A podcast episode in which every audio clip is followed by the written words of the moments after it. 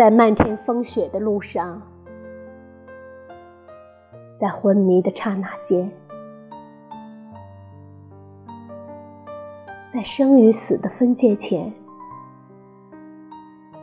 他心中却只有一个遗憾：遗憾今生再也不能。再也不能与他相见，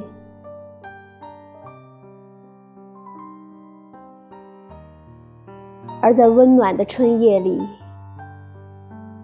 在一杯咖啡的满与空之间，他如此冷漠，不动声色的向他透露了这个秘密。却添了他的一份忧愁，忧愁在离别之后，将再也无法，再也无法把他忘记。